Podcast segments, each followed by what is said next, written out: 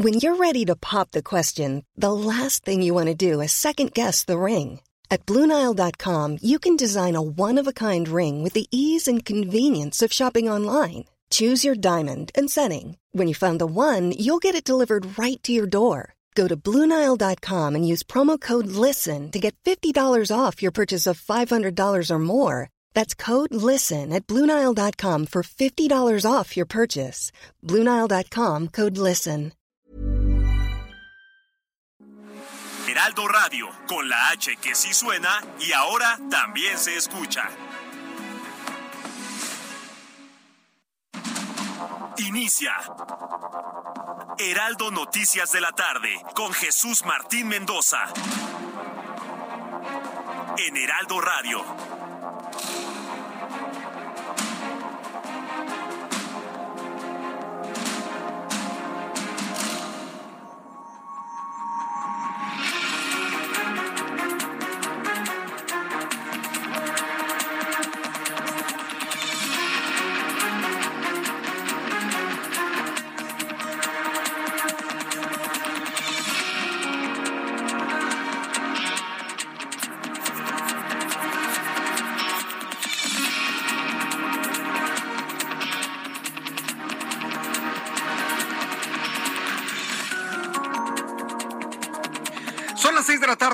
Hora del centro de la República Mexicana. Bienvenidos, muy buenas tardes. Iniciamos el Heraldo Radio.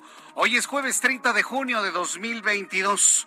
Me da mucho gusto saludarle a esta hora de la tarde con toda la información importante. Como a usted le gusta escuchar las noticias, participar en la información con sus mensajes, sus comentarios. Lo más destacado del día de hoy, súbale el volumen a su radio que le tengo un resumen de lo más destacado que ha ocurrido en las últimas horas. En primer lugar, le informo que la Secretaría de Salud ha reportado en este último día de junio un acumulado de 6.034.602 casos de COVID-19, lo que significa que en las últimas 24 horas, escuche usted la cifra, se han reportado en un solo día 24.534 nuevos contagios. Estamos en los niveles similares del peor momento de la pandemia. Ah, sí pero todo el mundo anda sin cubrebocas, todo el mundo diciendo que no pasa nada, que es una gripita. Tengo gripe, no, ya me hice la prueba, no es COVID. Es nada más un catarro. No es cierto, señores. Todo lo que sea flujo nasal, dolor de cabeza, dolor de cuerpo, cansancio extremo, es COVID-19. No nos engañemos. No nos engañemos. Yo tengo la obligación por decir aquí la verdad, las noticias, de decirle esto. No se confíe. Lo que usted tiene, si tiene catarro, no es un catarro común. El catarro común en este momento ha sido desplazado por el virus SARS-CoV-2. Debe usted saberlo. Entonces, imagínese, estamos hablando de 24.537 nuevos contagios de coronavirus. Además, han reportado 47 muertos. Es real que el índice de fallecimientos ha disminuido de manera considerable. Eh, a consecuencia de COVID-19, lo que ya da un total de 325.716 fallecidos, obviamente cifras oficiales de la Secretaría de Salud. Y el dato que verdaderamente preocupa son los casos activos, 149.488 casos activos. ¿Cuántos les gusta que sea en la realidad? ¿El doble? ¿300.000? ¿Tres veces? ¿450.000? Bueno, pues de todo esto vamos a platicar un poco más adelante aquí en el Heraldo Radio y el incremento en los casos de contagios de COVID se convierte en la noticia número uno del día de hoy. También le informo que este jueves cuatro migrantes murieron y otros tres resultaron heridos tras un choque ocurrido en una carretera en Texas, en los Estados Unidos, al intentar evadir un control fronterizo. Según los informes, el automóvil circulaba a alta velocidad, velocidad y era perseguido por las autoridades. Otra vez Estados Unidos, Texas, amigos en San Antonio, Texas, se han convertido en el centro de la noticia, por supuesto, eh, a través del 1520 de AM de la señal de Now Media en los Estados Unidos y el Heraldo de México. Le voy a tener todos los detalles de lo ocurrido en Texas hace unas cuantas horas. También le informo que la Corte Suprema de los Estados Unidos tomó la decisión de impugnar el programa Quédate en México. Ándale se impugna el programa Quédate en México, ese mismo que impulsó el expresidente de Estados Unidos, Donald Trump, poniendo con esto finalización a la política migratoria de Donald Trump. Entonces deja así la decisión de eliminar este programa de manera definitiva al gobierno de Joe Biden. ¿En qué consistía? que cuando llegaba un migrante a los Estados Unidos para entrar, digámoslo así, eh, por refugio, pidiendo refugio, pidiendo asilo, ¿ok? Dame tus papeles, yo lo reviso. Ah, pero te quedas por favor del lado mexicano. Aquí no me vengas a ensuciar mi alfombra.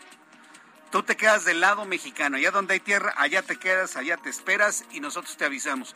Y las esperas eran de dos, tres, cuatro, cinco meses, seis meses, medio año, ocho meses, diez meses. Bueno, pues esa política ha terminado y se convierte también en noticia principal el día de hoy. También le informo en este resumen de noticias que esta tarde la Comisión de Salud de la Cámara de Diputados desechó la iniciativa para aplicar los estudios de tamiz neonatal ampliado a recién nacidos en nuestro país. Argumenta no tener presupuesto en el sistema de salud de México.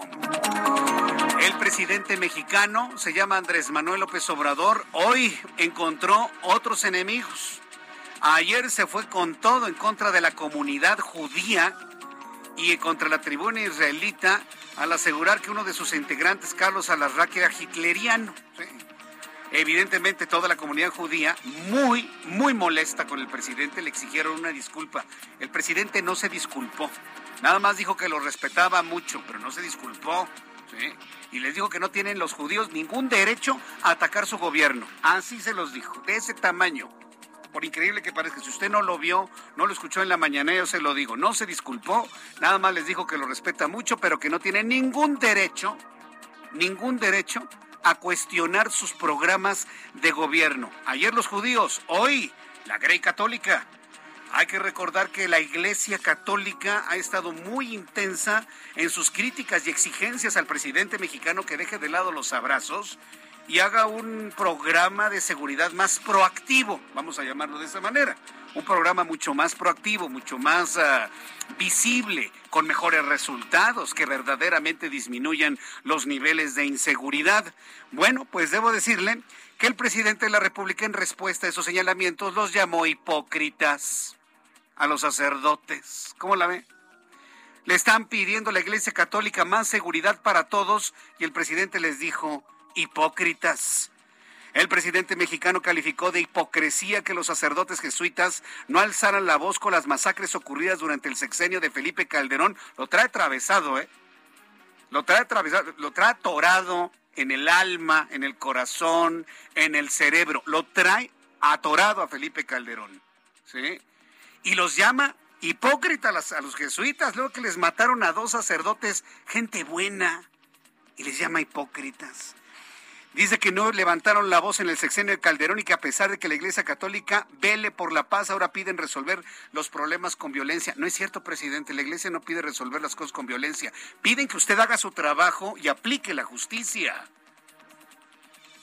la Iglesia Católica y todos los mexicanos pedimos que usted haga su trabajo y aplique la justicia, nada más, que haga valer. Usted juró velar, guardar y hacer guardar la Constitución y las leyes que de ella emanan. Y todo lo que está en la Constitución y las leyes que ella emanan es brindarle seguridad y protección a todos los ciudadanos mexicanos, sean fifís o no fifís, religiosos o no religiosos, gordos o flacos, homosexuales o heterosexuales, hombres o mujeres, a todos. Hay que recordar al presidente que él juró, prometió guardar y hacer guardar la Constitución y las leyes que de ella emanan, y que si no se le hace, si no lo hiciera, el pueblo se lo va a demandar. Pues es lo que estamos haciendo, presidente, demandárselo. La Iglesia Católica también es pueblo. Entonces, bueno, pues ahí está el asunto, un enfrentamiento ahora con la Iglesia Católica de ese tamaño. La Auditoría Superior de la Federación detectó posibles daños al erario por un monto mayor a los mil millones de pesos por parte de dependencias federales. Además, detectó que en los trabajos de mantenimiento del Aeropuerto Internacional de la Ciudad de México hubo irregularidades en los pagos por nueve millones, nueve millones ochocientos cincuenta y un mil pesos. La Secretaría de Seguridad Ciudadana aquí en la capital del país informó que detuvieron a Luis Daniel N., sujeto que fue captado asaltando a un automovilista aprovechando el tránsito para cometer el ilícito en Avenida Churubusco. Aquí sí, hay que reconocerle a Omar García Harfuch, al jefe de la policía en la capital de la República, que toda la estrategia de inteligencia y de vigilancia a través de las cámaras de seguridad han dado muy buenos resultados. el seguimiento del individuo a través de las cámaras, obviamente los videos de los ciudadanos en donde se dio cuenta de la media afiliación del ladrón. Lo identificamos en los videos los ciudadanos y luego ya en las cámaras empezaron a buscarlo, lo encuentran, lo atrapan y se va a ir al frescobote.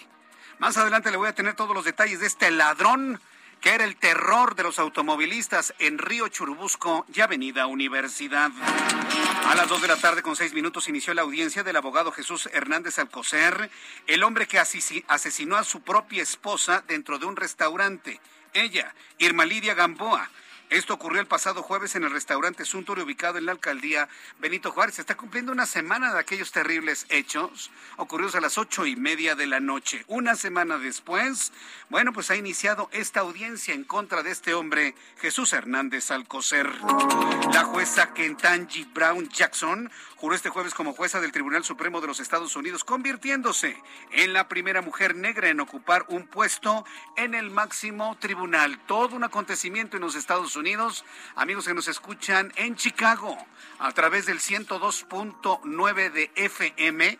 Gracias por estar con nosotros a esta hora de la tarde. Le tendré todos los detalles de, hecho, de este hecho histórico en la justicia de los Estados Unidos.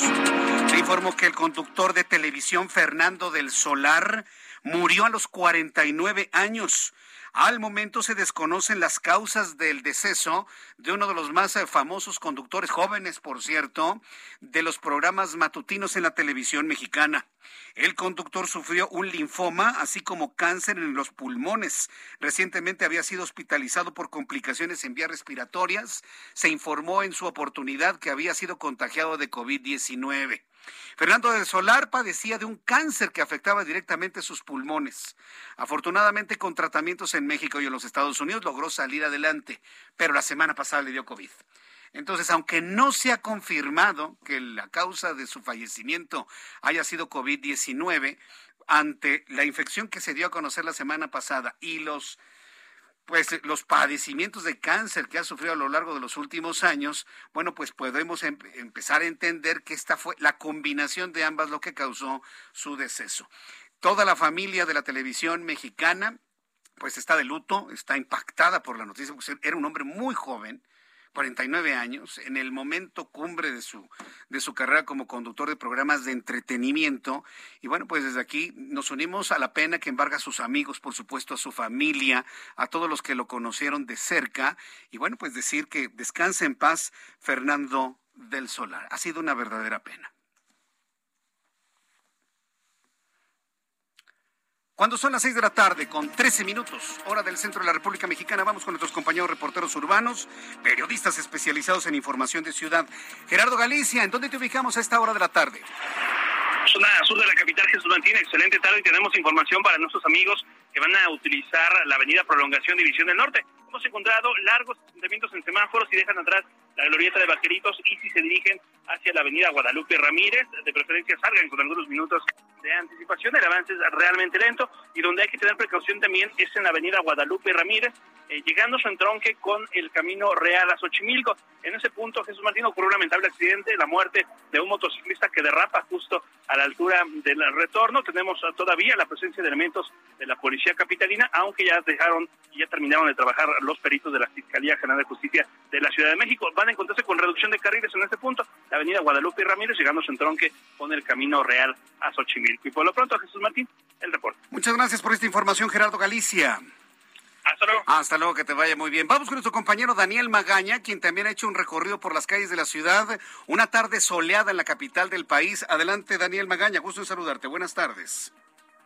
Así es, Jesús Martín, muy buenas tardes. Efectivamente, pues la zona del periférico oriente para las personas que se desplazan para hacia la calzada ermita, bueno, pues con bastante carga vehicular. Fíjate que nosotros nos hemos trasladado aquí hacia el reclusorio oriente, ya lo adelantabas. Esta tarde, pues se está llevando a cabo la continuación de la audiencia del crimen de Irma Lidia, esta joven de 22 años asesinada hace ocho días, el 23 de junio, en un restaurante ahí de la colonia del Valle.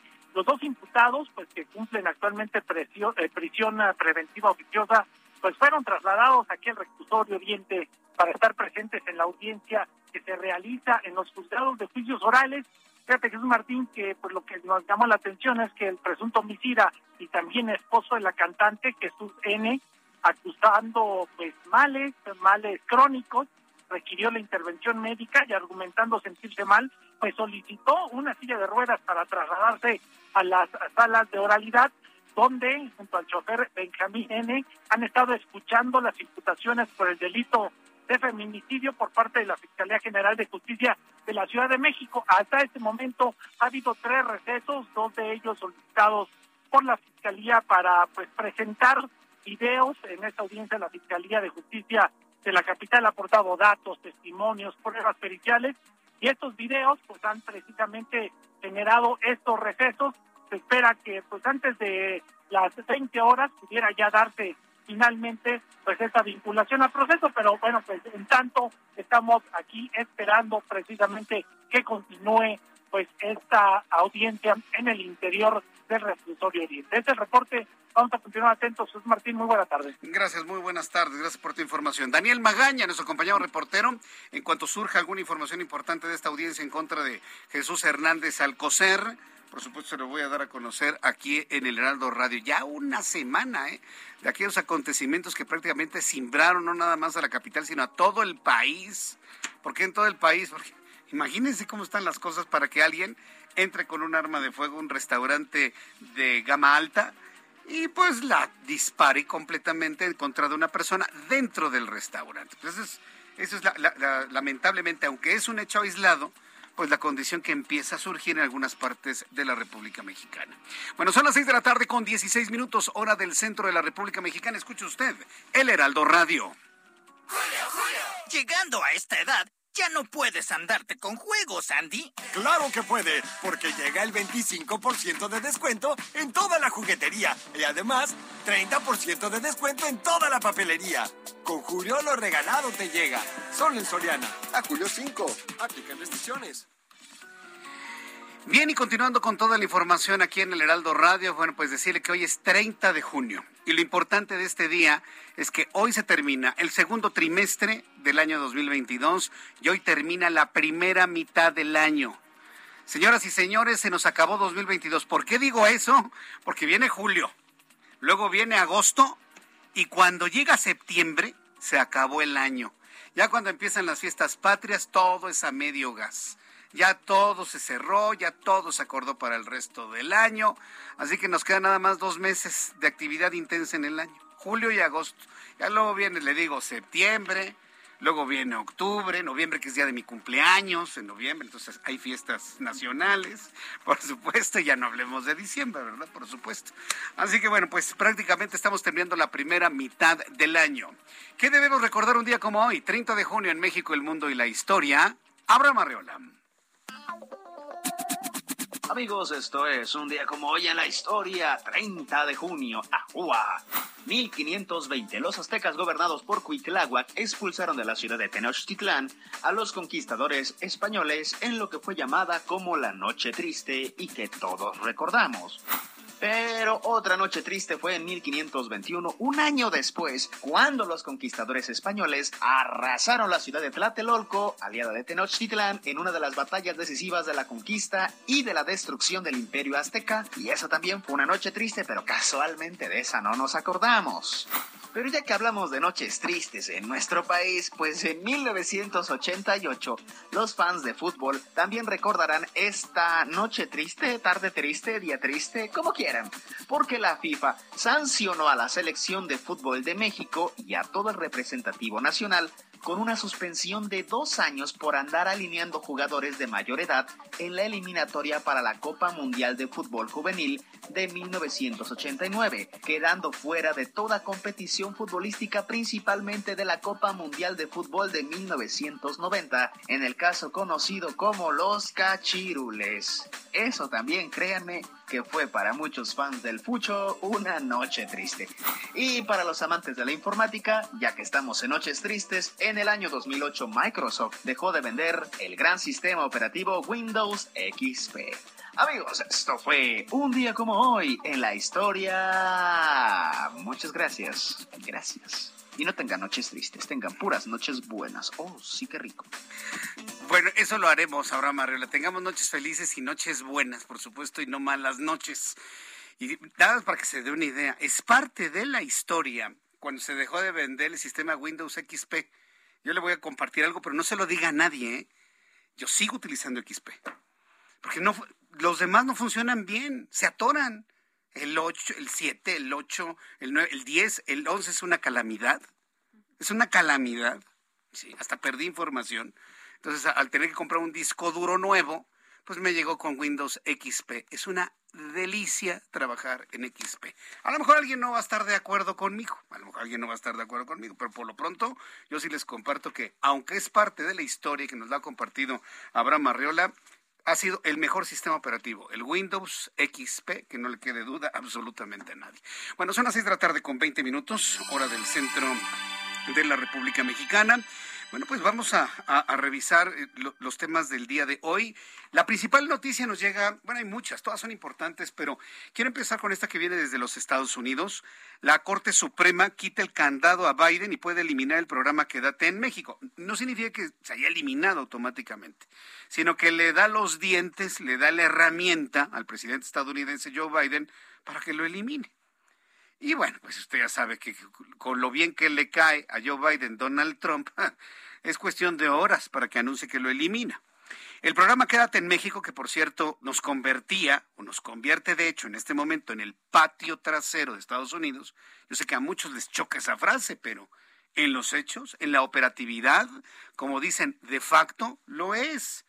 Llegaban los migrantes pidiendo asilo, querían entrar a los Estados Unidos, déjame ver tu trámite, este, por favor, este, espere del otro lado de la frontera. Allá le avisamos, denos un teléfono y allá lo avisamos. Y se tardaban medio año. Las personas que esperaban, pues buscaban trabajo, se involucraban sentimentalmente, generaban colonias o generan colonias. Y, esta es la, realidad de este programa. El programa Quédate en México podrá ser eliminado por la administración de Joe Biden después de que la Corte Suprema de los Estados Unidos tomara la decisión de eliminar el candado impugnando este programa migratorio impuesto durante el mandato de Donald Trump que obligaba a los solicitantes de asilo en Estados Unidos a esperar en el lado mexicano mientras se analizaban sus casos. La Corte Suprema argumentó que este programa, conocido oficialmente como Protocolo de Protección al Migrante, no es requerido por la Ley Federal de Inmigración, además de obligar a las personas migrantes a vivir en condiciones peligrosas y miserables en México. Y ahí es donde nos dieron el rayón a la, a la carrocería. ¿sí? Ahí ya nos dieron nuestro rayonzote. Porque si bien es un asunto que tiene que ver con la dignidad humana, ¿sí? El que se le tenga esperando tanto tiempo y que se vaya en otro país en lo que esperan la solución del país donde están pidiendo el asilo político, me parece puntualísimo. Ya la última parte nos da un rayón enorme, ¿no? Que no se le puede obligar a las personas migrantes a vivir en condiciones peligrosas y miserables en México. Esa es la argumentación, ese es el criterio utilizado, ¿no? Es como para voltear y decirle, gracias, compadre, no me ayudes, ¿no? Pero es la realidad. Ya se lo platicaba también en el Heraldo Televisión. ¿Cuáles son las condiciones? Pues completamente de abandono, porque llegan los migrantes que piden asilo, se quedan de este lado de la frontera y ¿quién los atiende? ¿Quién los atiende? Los presidentes municipales dicen yo no tengo dinero. La federación dice no, que lo atiende el Estado. El Estado dice, federación ayúdame porque yo no puedo darles eh, servicios a estas personas. La federación dice no, pues el Estado. El Estado, el municipio. El municipio, el Estado y eso es lo que mantiene a estas personas en estados de profunda miseria en algunos puntos de la frontera con México. Yo espero que mañana se dé a conocer algún, alguna reacción por parte tanto del gobierno de México como del gobierno de los Estados Unidos sobre esto. Pero lo importante de ello es que es otro elemento más, además el de la muerte de los migrantes en San Antonio, Texas, otro elemento más que van a conformar la mesa de diálogo entre Joe Biden y el presidente mexicano Andrés Manuel López Obrador el próximo 12 de julio. Es decir, conforme avanzan las horas, avanzan los días, se generan noticias, se generan decisiones, esa mesa de conversación se vuelve cada vez más interesante, más rica y sobre todo más intensa. ¿eh? Vamos a ver cómo se va a dar el diálogo entre ambos, ambos mandatarios el próximo 12 de julio. Voy a los anuncios y al regreso, al regreso le voy a tener una actualización completa de lo que ha sucedido con los migrantes mexicanos y de otras nacionalidades fallecidos. Fíjense que en el caso de los migrantes fallecidos en dentro de este tráiler ahí en San Antonio, Texas, eh, los mexicanos han sido los primeros en ser identificados.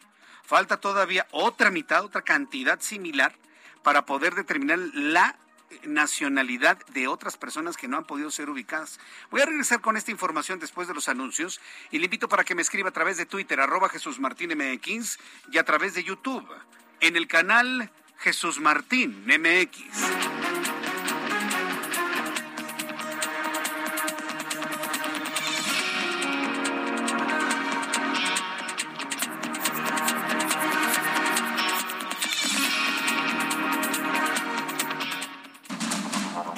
Las noticias de la tarde con Jesús Martín Mendoza. Regresamos. Heraldo Radio, con la H que sí suena y ahora también se escucha.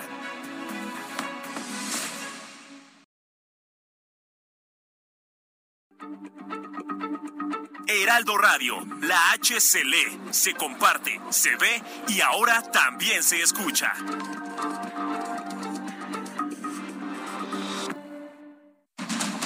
Continúa Heraldo Noticias de la tarde con Jesús Martín Mendoza.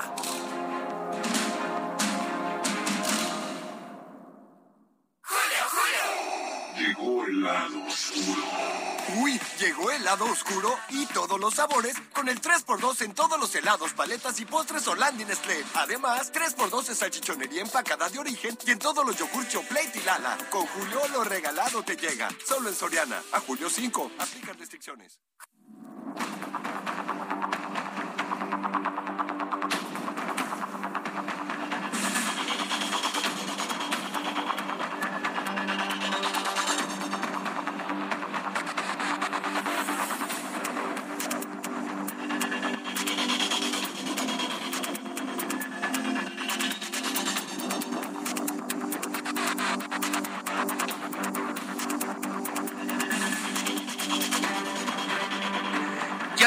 las seis de la tarde con 31 minutos, hora del centro de la República Mexicana. Continuamos con toda la información en el Heraldo Radio. Y eh, vamos directamente a hacer una actualización de todo lo que ha sucedido en las últimas horas allá en San Antonio, Texas, luego de este dramático descubrimiento. Y mire que algunos me dicen, se seguirá dando, se seguirá presentando, del descubrimiento de, de personas muertas dentro de la caja de un tráiler. Eh, vamos hasta San Antonio, Texas, con eh, mi querido amigo periodista Hugo Corso, hoy nuestro enviado especial a San Antonio, Texas, de Now Media Noticias, de Now Media Radio y Televisión y del Heraldo Media Group. Hugo Corso, me da mucho gusto saludarte. Bienvenido al Heraldo Radio. Qué gusto saludarte. Gracias por informarnos desde San Antonio, Texas. Jesús Martín, muy buenas tardes. Te saludo con gusto también desde San Antonio, Texas, donde hoy también la temperatura rebasó los 100 grados, 101 grados Fahrenheit, no puedo ni imaginar, ahorita que hablabas acerca de esta tragedia, lo que vivieron estas personas dentro de este camión de carga. Bueno, ahorita hasta en un automóvil común y corriente tarda mucho en que el aire acondicionado pueda empezar a funcionar debido al calor tan intenso que se vive. Estamos aquí en el epicentro donde se llevó a cabo esta terrible tragedia, porque el día de hoy, aunque muy tarde, el departamento de prensa del consulado mexicano en San Antonio nos da a conocer de que no se iba a llevar a cabo la conferencia de prensa. Nosotros estamos aquí donde se ha montado un altar con personas que han venido hasta acá a dejar veladoras, arreglos florales, banderas de los tres países que desafortunadamente perdieron a conciudadanos, Honduras, México, eh, también eh, gente que ha venido a dejar una ofrenda porque también había niños. Y es muy triste ver esto porque es dantesco. No quiero ni imaginar, como te decía, lo que ellos vivieron pero es muy bonito ver la empatía que tienen las personas de aquí de San Antonio, porque hasta hoy la policía permitió que personas de público pudieran venir a visitar y a ver el lugar donde pues rescataron ya los cuerpos sin vida de muchos de ellos y aquellos que están luchando en el hospital todavía. Como te decía, la conferencia de prensa fue cancelada, pero aparecieron aquí en este altar el uh, cónsul de México, este también el, el vicecanciller de Honduras, trayendo una este, pues arreglo floral en eh, nombre de los dos. Aquí los medios los abordamos, les preguntamos cosas y demás. Desafortunadamente dicen que como muchos migrantes no traían su identidad o eh, cartilla de identificación, pues no se ha podido identificar a la mayoría de los cuerpos. Entonces va a ser un proceso largo. Están trabajando en conjunto estos tres países con eh, el consulado, con el canciller de, de Estados Unidos, para poder lograr hacer la repatriación, a poder hacer lo más pronto posible, pero estoy seguro que esto se va a demorar una gran cantidad de tiempo porque no va a ser fácil. Y por otro lado, pues decirte que hay una cantidad de medios locales, nacionales, internacionales haciendo cobertura porque esto ha llamado la atención del público en general. Yo he visto personas americanas haciendo comentarios negativos acerca de las políticas de este país y una persona me decía, ¿cómo es posible que estas personas son las que nos limpian, las que nos cortan el césped, las que hacen el trabajo duro y sucio y que no les permiten llegar de una manera pues un poquito más diferente a este país con tantos contratiempos que tienen y que por eso ocurren estas tragedias. Y como tú lo mencionabas, seguramente va a haber muchas tragedias más. Oye, precisamente te quería preguntar sobre esto.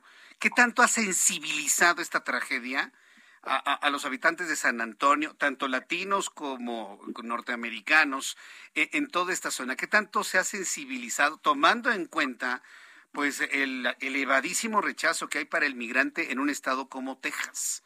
No ha habido sensibilización Pues por lo que veo, ¿verdad?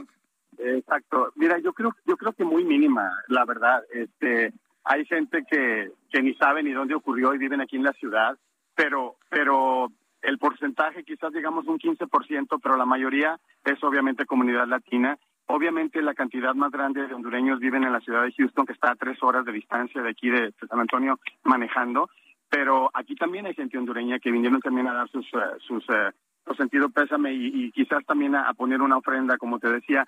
Eh, ha sido muy mínima, pero mira, hemos tenido desafortunadamente cosa tras cosa. Mira, no hace mucho pasó esta tragedia en Ubalde, ahora esto. Y San Antonio es un punto especial en el sentido de, de los migrantes porque está muy cerca de la frontera. Si tú manejas a dos horas, llegas a Laredo. Y bueno, aquí hay muchas incógnitas, eh, Joaquín. Obviamente, ¿qué pasó cuando este tráiler pasó por el punto de revisión? ¿Por qué no lo detectaron? Si, si, si detectan a una persona con algo ilegal, ¿por qué no detectar un camión con una cantidad de personas? Se dice que, y bueno, es una especulación, pero quizás sea verdad, que aprovecharon hacer el cruce justamente por el punto de detención o el checkpoint, justamente al momento en que se hace cambio de turno. Sí. Y cuando esto ocurre, mientras un oficial sale y el otro se ingresa para, eh, creo que hay que poner un código en la computadora de, de, de su número de serie de empleado, qué sé yo, eh, y esto pasó justamente, parece ser que en ese momento. Así es que todavía hay mucho que, que va a salir poco a poco y que se irá pues discerniendo con, con todos los días vayan pasando, Bien. pero sí ha sido una tragedia terrible. Sí, eh, ojalá que los heridos que están en los hospitales se recuperen pronto y yo creo que lo más triste son sus familiares en México y Centroamérica que están pues con una incertidumbre terrible de saber si es su familiar o no el que estaba viajando en ese autobús, en pues, ese camión. Hugo Garza, yo te agradezco mucho esta información desde San Antonio, desde el centro de la noticia. Seguiremos muy atentos contigo, con Now Media Noticias, Now Media Radio y Televisión, para estar actualizando todo el proceso de investigación de este caso. Muchísimas gracias, Hugo Garza. Que tengas muy buenas tardes allá en San Antonio. Muy buenas tardes a ti, muy amable. Que gracias. te ve muy bien, hasta luego. Es Hugo Garza, enviado especial a San Antonio, Texas, de Now Media Radio y Televisión. Nada más redondear de, diciéndole lo siguiente, que los dos hombres señalados como presunto conductor y conspirador que traficaban a los migrantes que fueron abandonados el lunes en este tráiler en Texas, ya ha trascendido la información tanto en San Antonio, amigos que nos escuchan en 1520 de AM, que podrían alcanzar, escúcheme usted, la pena de muerte si son declarados culpables. Hay pena de muerte en Texas. Su responsabilidad por la muerte de 53 personas les hace acreedores a que sean sentenciados a pena de muerte. La pena de muerte se podrá aplicar a lo mejor en los próximos años, podrían pasar hasta una década si usted gusta y mande. Pero si bien les va, tendrían cadena perpetua. Si bien les va en el juicio, cadena perpetua. Y si todo sucede como se ha señalado por parte de la Fiscalía, bueno, pues estamos hablando de pena de muerte. ¿Se imagina usted lo que esto puede derivar allá? Y eso evidentemente sí va a sensibilizar, evidentemente, a más de uno en aquel, en aquel lugar. Cuando son las 6 de la tarde con 38 minutos hora del centro de la República Mexicana, y ahora que estamos hablando de sensibilización, escuché la siguiente noticia. ¿Qué tan sensible está el presidente de la República con diferentes sectores de la población? A veces a mí me sorprende la capacidad que tiene el presidente de enfrentarse con la gente, pero también me queda claro que es su estrategia. Digo, no es ningún improvisado el presidente mexicano. Él sabe que si siembra conflicto, se va a hablar del conflicto, se va a hablar de la coyuntura y no se va a hablar de lo importante que es el trabajo, el empleo, la economía, el derrumbe de la misma, la inseguridad, los abrazos, los balazos y todo lo que usted guste y mande. Ayer se peleó con la comunidad judía, que le reclamaron que, eh, le reclamaron que se disculpara. Hoy el presidente no se disculpó, nada más dijo que lo respeta, pero que no tiene ningún derecho a criticar su gobierno. Esas fueron sus palabras en resumen. Y hoy arremetió durísimo contra la Iglesia Católica. Calificó de hipócritas a los sacerdotes jesuitas por callar ante las masacres de sexenios pasados y, obviamente se concentró en su villano favorito, que es Felipe Calderón Hinojosa. El presidente mexicano tachó de hipócritas a los sacerdotes jesuitas que no denunciaron los asesinatos durante el sexenio de Calderón y que pidan atacar los problemas de violencia con más violencia. Presidente, jamás un miembro de la Iglesia Católica ha dicho que se requiere violencia para atacar la violencia. Jamás. Si usted considera que aplicar justicia es violencia, pues el problema es usted de conceptos. Pero usted como presidente de la nación tiene toda la autoridad, todo el poder y la obligación, porque así lo juró ante la Constitución, de brindarnos seguridad. Y ya se demostró que la seguridad con abrazos no funciona. Yo no he escuchado a ningún sacerdote de ninguna religión, a ningún ministro de culto de alguna religión que diga, queremos violencia para que se termine la violencia. Jamás, eso es una mentira.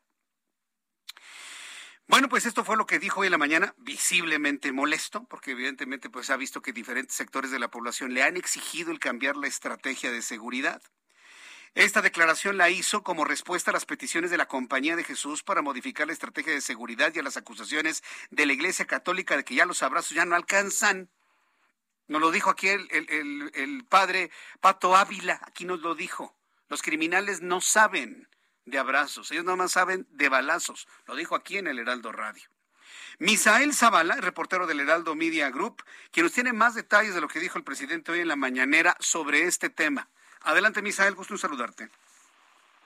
Jesús Martín, buenas tardes, buenas tardes al auditorio. Efectivamente, pues ante las críticas a la Estrategia Nacional de Seguridad realizadas por la comunidad eh, religiosa ante el asesinato pues de dos sacerdotes jesuitas en Chihuahua, el presidente Andrés Manuel López Obrador hizo un duro reclamo a los sacerdotes y los llamó hipócritas y también les dijo que callaron ante las masacres ocurridas en el sexenio de Felipe Calderón Hinojosa en el país. López Obrador reviró que quieren los sacerdotes que resolvamos los problemas con violencia y que van a desaparecer o que vayan a apostar a la guerra. También cuestionó duramente a aquellos sacerdotes que no actuaron de esa manera cuando el expresidente Felipe Calderón estaba en el gobierno. Pero ¿qué te parece si escuchamos cómo lo dijo el presidente López Obrador? Vamos a desaparecer a todos, vamos a apostar a la guerra. ¿Por qué no actuaron cuando Calderón ¿Por qué callaron cuando se ordenaban las masacres? Cuando se decía a los altos mandos del ejército, ustedes hagan su trabajo y nosotros nos encargamos de los derechos humanos.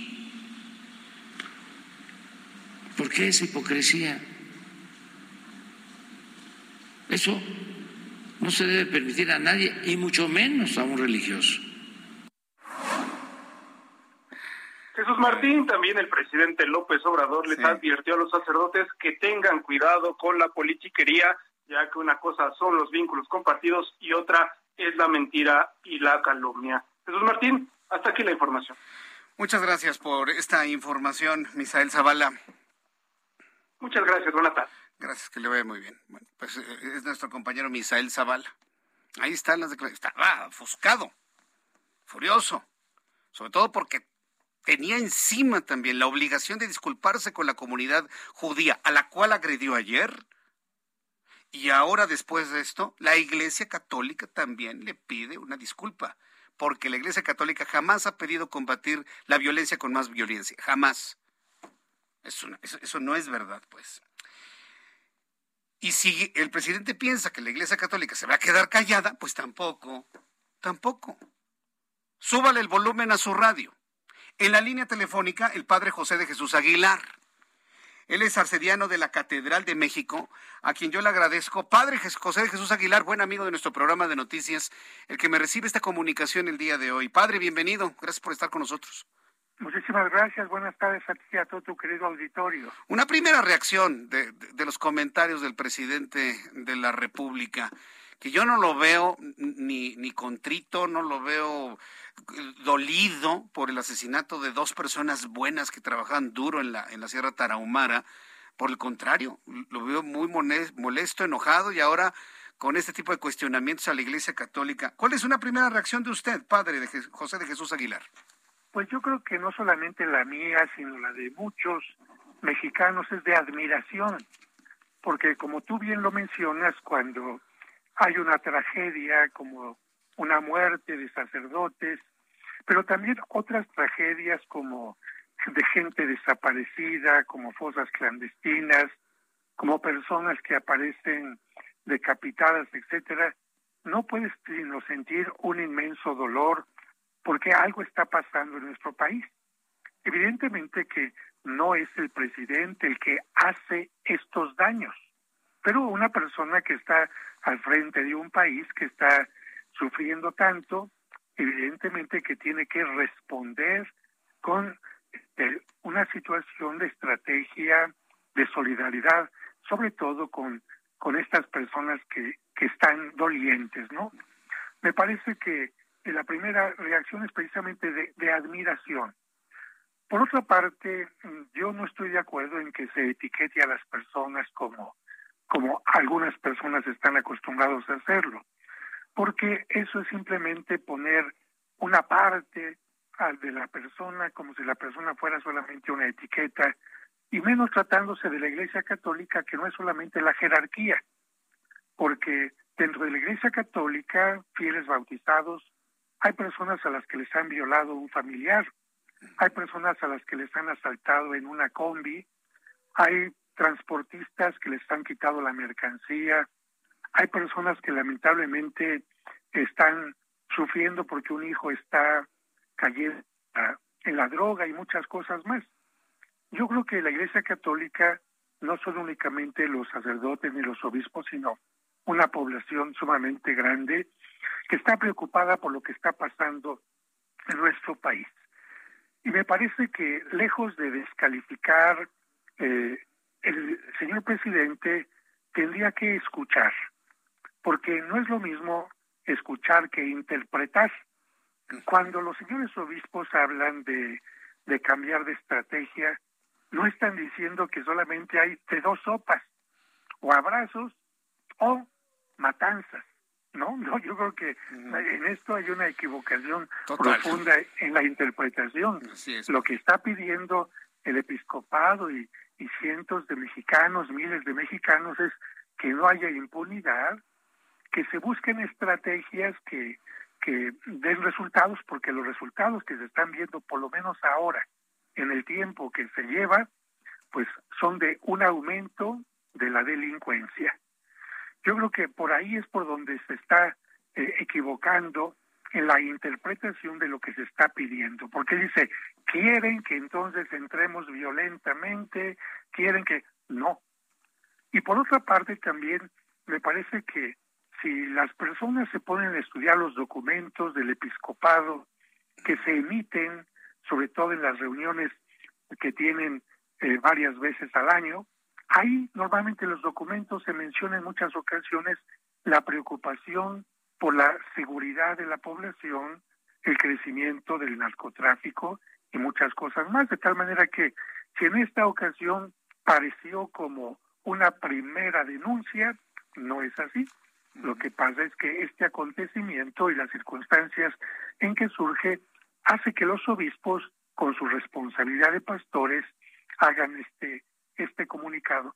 Y me parece también algo muy importante lo siguiente. Cuando los obispos están haciendo este comunicado, no están criticando únicamente, sino están ofreciendo su trabajo como pastores para que la inseguridad y la violencia cesen en el país. Si el señor presidente y cualquier gobernante toma en cuenta que los obispos conocen quizás mejor que muchos la realidad que está pasando en su propia diócesis o arquidiócesis, entendería que son opiniones, opiniones privilegiadas de gente que convive diariamente con el pueblo y por lo tanto tendría de esta manera una ayuda invaluable para tener estrategias mejores. Creo que en este caso es lo que está desperdiciando. Sí, estoy totalmente de acuerdo con esta evaluación de las cosas, Padre José de Jesús Aguilar. Finalmente, es la Iglesia Católica la que prevalecerá, sin duda alguna. Pues yo le quiero agradecer mucho, Padre, el que nos tome esta comunicación, que, que nos dé su opinión. Yo le agradezco mucho la, la mesura, la inteligencia, lo propositivo de lo que nos ha planteado porque lo que tenemos que aterrizar son estas escaladas, que tienen un objetivo político, que tienen un objetivo de discurso político mediático, y que yo espero que la Iglesia Católica no se enganche en esa estrategia, padre. No, nosotros buscamos siempre el bien común y sobre todo, eh, en este caso, la no violencia, el no crecimiento del narcotráfico y sobre todo que el que esté gobernando pueda salir después de que ha gobernado contento porque realizó un buen trabajo, porque si no, como decía aquella frase, la historia los juzgará. La historia los juzgará y el pueblo lo demandará. Padre José de Jesús Aguilar, gracias por este tiempo para el auditorio del Heraldo Radio. Muchas gracias, que Dios les bendiga. que le vaya muy bien, hasta luego. Igualmente, Padre José de Jesús Aguilar, si la idea es callar a la Iglesia Católica, ningún sector de la población en este momento puede, puede asumir el silencio. Ningún sector, todos absolutamente, así como tiene su derecho de expresión y que lo ha dicho el propio presidente en sus mañaneras, pues también la reacción a todo, a todo esto. ¿Cuál es la lección de lo que nos dice el padre? La iglesia va a prevalecer. A ver, las instituciones en nuestro país, México prevalece por encima del cortisísimo periodo de cinco años con diez meses de Andrés Manuel López Obrador. Y eso lo tienen que entender. Todo en la vida tiene un límite, todo es finito, todos los periodos se acaban, de todos nosotros. Lo hemos visto. A él se le va a acabar el periodo presidencial y la iglesia seguirá. Y seguirá viendo padres, sacerdotes, primeras comuniones, bautizos, y los sacerdotes seguirán teniendo ese peso específico en las comunidades del pueblo de México. Nadie les va a quitar la autoridad moral que muchos padres, no estoy hablando de los que no hicieron bien su trabajo, estoy hablando de los que verdaderamente se entregan a la gente. Esa autoridad moral no se las va a quitar una persona que esté enojada con ellos. Sí, va a prevalecer por, por siempre. Y usted y yo nos vamos a ir de este mundo y de esta vida y la iglesia va a prevalecer. Las comunidades como la comunidad judía van a prevalecer. ¿Cuál es el sentido de pelearse con instituciones que prevalecen más allá de la vida misma? No tiene ningún sentido. Pero bueno, finalmente nos quedamos con este llamado del padre José Jesús Aguilar de promover la paz, la concordia, la comunicación y el llamado a que se haga el trabajo. Si no, la historia lo juzgará. Vamos a entrar en comunicación en estos momentos con nuestro compañero Carlos Navarro. Eh, él nos tiene. ¿Qué información nos tienes, Carlos? Adelante, muy buenas tardes. Buenas tardes, Jesús Martín. Te saludo con gusto a ti, al auditorio, y te comento que elementos de la Secretaría de Seguridad Ciudadana de la Ciudad de México detuvieron al sujeto que asaltó en días pasados a un automovilista que circulaba sobre la avenida Churubusco. Se trata de Luis Daniel N., de 40 años, asaltante que fue captado el pasado 24 de junio por las cámaras de un automovilista que circulaba por la colonia Coco. En este caso, los policías realizaron distintos análisis de imagen, con lo que a través de las cámaras de videovigilancia dieron seguimiento al sujeto en calles de la misma alcaldía para su localización. Fue así que en un recorrido de seguridad en la calle Elisa, de la colonia María del Carmen, los policías fueron requeridos por personas que señalaron un sujeto como el que minutos antes los despojó de su dinero en efectivo y otros objetos. Le dieron alcance al señalado y le hallaron una pistola corta con siete cartuchos útiles en su cargador, dinero en efectivo y un teléfono celular. El sujeto fue puesto a disposición del agente del Ministerio Público correspondiente, quien determinará su situación jurídica y realizará las investigaciones correspondientes. Comentarte, Jesús Martín, que al verificar los datos y dar seguimiento a las indagatorias tras este asalto del pasado 24 de junio, los policías constataron que el sujeto detenido portaba la misma vestimenta con la que se observa en el video de la denuncia. Así es que en este pronto actuar, Jesús Martín, los policías detuvieron a este sujeto que andaba eh, asaltando sobre el río Churubusco a la altura de la colonia Joco. Este es el reporte que te tengo, Jesús Martín. Muchas gracias por esta información, Carlos. Que tengas muy buena tarde. Hasta luego, buenas Hasta luego, tardes. que te vaya muy bien. Este se convirtió en una de las noticias más, eh, bueno, que, que- nos dan gusto aquí en la capital de la República Mexicana que yo espero que se repliquen en donde usted me escucha, ahí en Tijuana, en Guadalajara, en Acapulco, en Mérida, usted que me escucha en Villahermosa, en Jalapa, Veracruz, en donde estamos transmitiendo nuestro programa de noticias en todo el país, que se repitan estas experiencias, que un video o varios videos de personas que tomaron al malandro, se envíen a la policía, la policía con esa media afiliación, lo busquen las cámaras, lo ubican, lo detienen y al frescobote. Eso es lo que quisiéramos. El tipo era el terror ahí en la esquina de Río Churubusco, sí, Río Churubusco, el circuito interior y Avenida Universidad. Esto es, eh, es el sur de la Corona del Valle, tengo entendido, y muy cerca de los viveros de Coyoacán. Pues ahí es, asaltaba ayer el terror, le echaron el guante pero tampoco hay que confiarse, ¿eh? Hay que mantenerse siempre muy alerta por donde usted maneje. Vamos a ir a los anuncios. Al regreso, le presento un resumen con las noticias más importantes. Vamos a dar los números de COVID-19, que por cierto, la cifra de contagios el día de hoy supera los 24 mil. 24 mil contagios de COVID-19. No nos queda duda que es la quinta ola. Le tendré también a nuestros compañeros reporteros urbanos mucha información más aquí en el Heraldo Radio. Escríbame vía Twitter, arroba Jesús Martín MX. Escucha las noticias de la tarde con Jesús Martín Mendoza. Regresamos.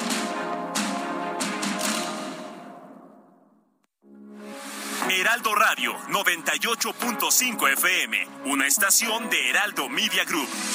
Transmitiendo desde Avenida Insurgente Sur 1271, Torre Carrachi, con 100.000 watts de potencia radiada.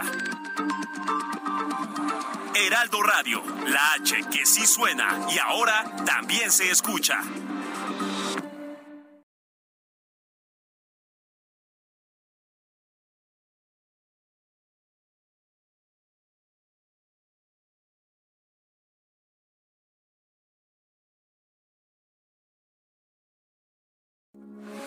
Heraldo Radio, con la H que sí suena y ahora también se escucha. Continúa Heraldo Noticias de la tarde con Jesús Martín Mendoza.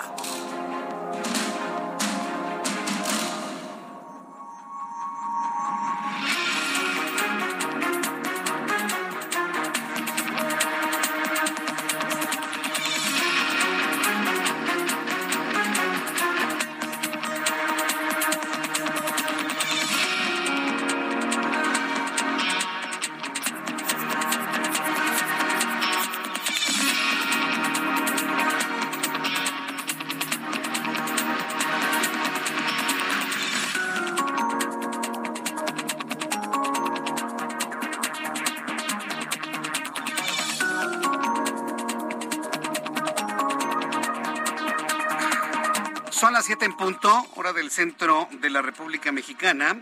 Le presento un resumen con las noticias más importantes en el Heraldo Radio.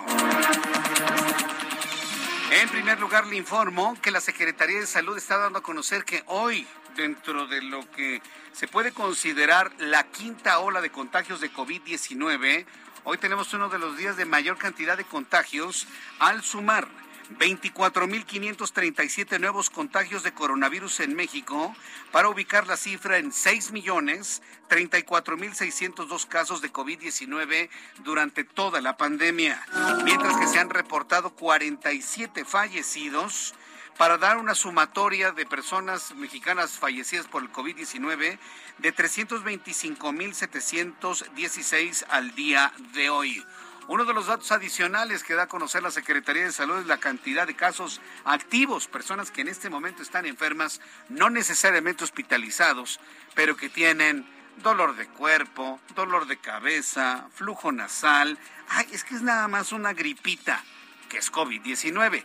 Son al menos 149.488 personas, claro, de las declaradas, de las que se saben. Entonces me parece muy importante tomar en cuenta estos importantes datos.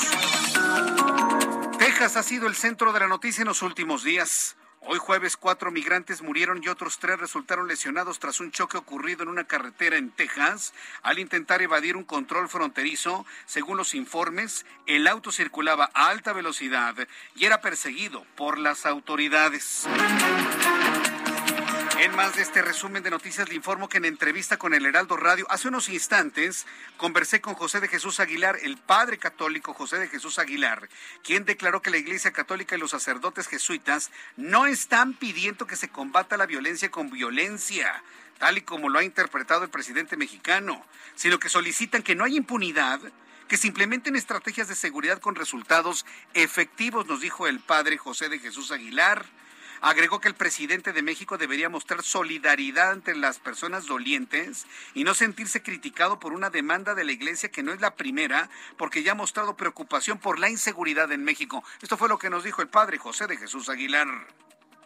Y me parece que lejos de descalificar, eh, el señor presidente tendría que escuchar, porque no es lo mismo escuchar que interpretar.